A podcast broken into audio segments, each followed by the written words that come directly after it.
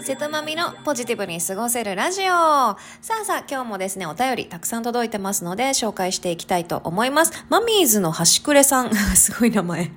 えー、こんにちは。いつも欠かさず聞いております。マミ様は人の本質は変わるものだと思いますか？小学校の時に人をいじめていたり、陥れるような笑えないいたずらをしていた人が、大人になって再会した時に、あれ？いい人になってんじゃん。と思うぐらい雰囲気が変わっていました。しかし心の奥底ではどこか信用できずにいます。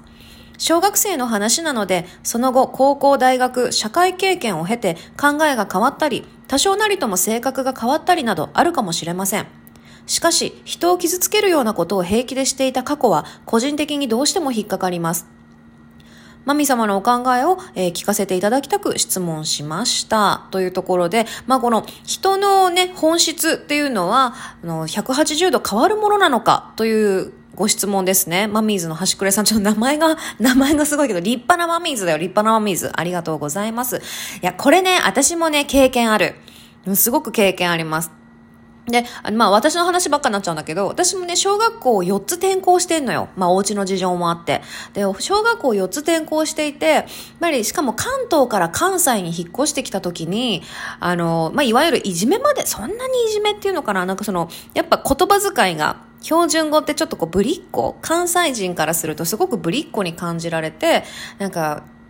言われたりしてた、聞こえるようにね、すごい聞こえるように、ぶりっ子、出た出たぶりっ子とかね、何言ってるかわからへんなとかね、そういうこと言われたりとかもしたし、なんか嫌な思いとかもちろん私もしたことあるんだけど、大人になってすごく変わったっていう人いるいるいる。怖いよね、逆にね。何、何があったんっていう。その会ってない、なんか10年、20年の間に何があったんって私も思ったけど、そうだね。ただね、私も感じるのは、まあ、確かに小学校、特にね、ちっちゃい頃っていうのは人格を形成してる最中だからさ、やっぱり、こ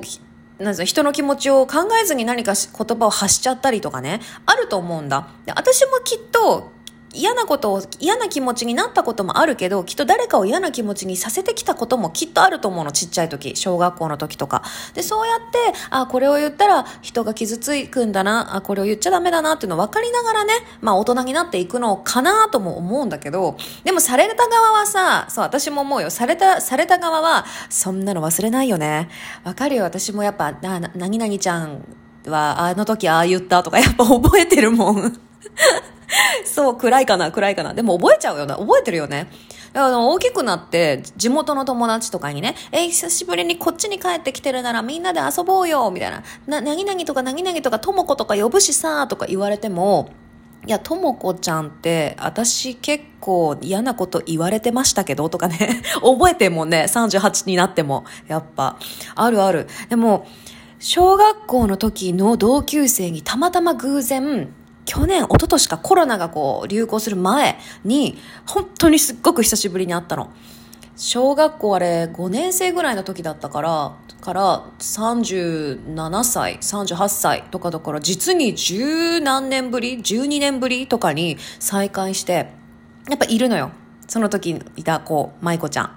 で、怖かったの、私当時、舞子ちゃんってすごく思ったことを何でもこう、結構パンパンパンって言う子で、私はその当時はやっぱりすごく気もちっちゃかったし、まあ今もちっちゃいんだけどね。そう。で、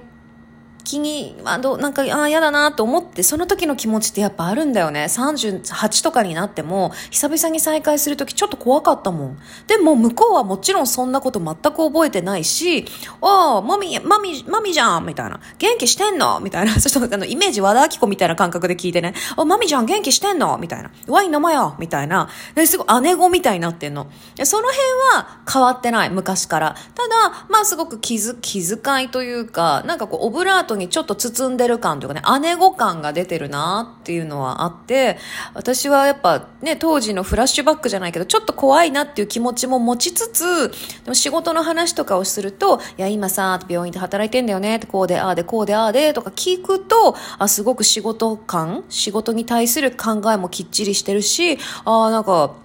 あの、頑張って働いてるんだなっていうのを思って、もう複雑な気持ちにはなった。なんかそのマミーズの端くれさんが書いてるように、なんだろうね、そのその後高校、大学、社会経験とかを経て、やっぱ人間性ってこう変わっていったりね、厚みが出たりって誰にでもあると思う。私もきっとそうだと思うし。でも本質的な部分ってじゃあ実際ね、180度変わるのかっていうと、やっぱこの思ったことをパーンと話したりとか、ちょっと強めに喋ったりっていうところは変わってないから、あどう、なんだろうね。これはなんか答えがなかなか難しいけど、でも、ね、さっきも言った通り人格を形成してる途中だから、小学校とかの時って。なんで、きっとね、よく、よくというか、そういうのをいろいろ経験して、その人にも、その人も嫌な思いとかを経験して、きっと大きくなってってるんだろうなと思うから、まあ、昔のこと私もさ、あの、許すよ、忘れないけどっていうタイプだから、あの、忘れないの忘れないの 忘れないけど、まあ、あの、会ってみて、いろいろお話ができるレベルで、しかも喋ってて、まあね、価値観とか考え方とかが尊敬できることが、まあ、あるなら、それはそれで、あ私の知らない何十年を過ごしてたんだなって思うし、けど、やっぱ、あんまり手放しに仲良くはなれないかなって思うね。なんか悲しいけど。なんでまあ、ごめん、答えになってないんだけど、でも、その気持ちはなんかすごくわかる。マミーズの端くれさん。すごくわかります。なので、やっぱね、受けた側、何でもそうだと思うんだけど、やっぱ傷を受けた側っていうのはずっと残ってしまうし、これは私も思う。でも、私も誰かをもしかしたら傷つけてきたかもしれない、ね、きっと傷つけてきたこともあったかもしれないから、じゃあ、難しいね。いや、難しい。なんか、許してほしいって思うのもなんかすごく無責任だし、ね、許したいっていうのも無責任だし、なんかあれだし、難しいね、これ。え、なんかテーマ、最大のテーマなんじゃない？は、まあ、はしくれさん、いいテーマをありがとうございます。まあ、あの、一つ言えることは、あの、瀬戸まみは、まだ人格形成中です。まだごめん、38にもなって出来上がってない。ごめんね。だからあの、どんどんね、ナイスな人間になっていきたいなと思っております。というところで、はい、答えにはなってないけど、きっとみんなもね、ちょっと昔のこととか思い出して、あって思う、そんな、あの、ラジオになったんじゃないかなと思います。ということで、今日はここまで。じゃあね。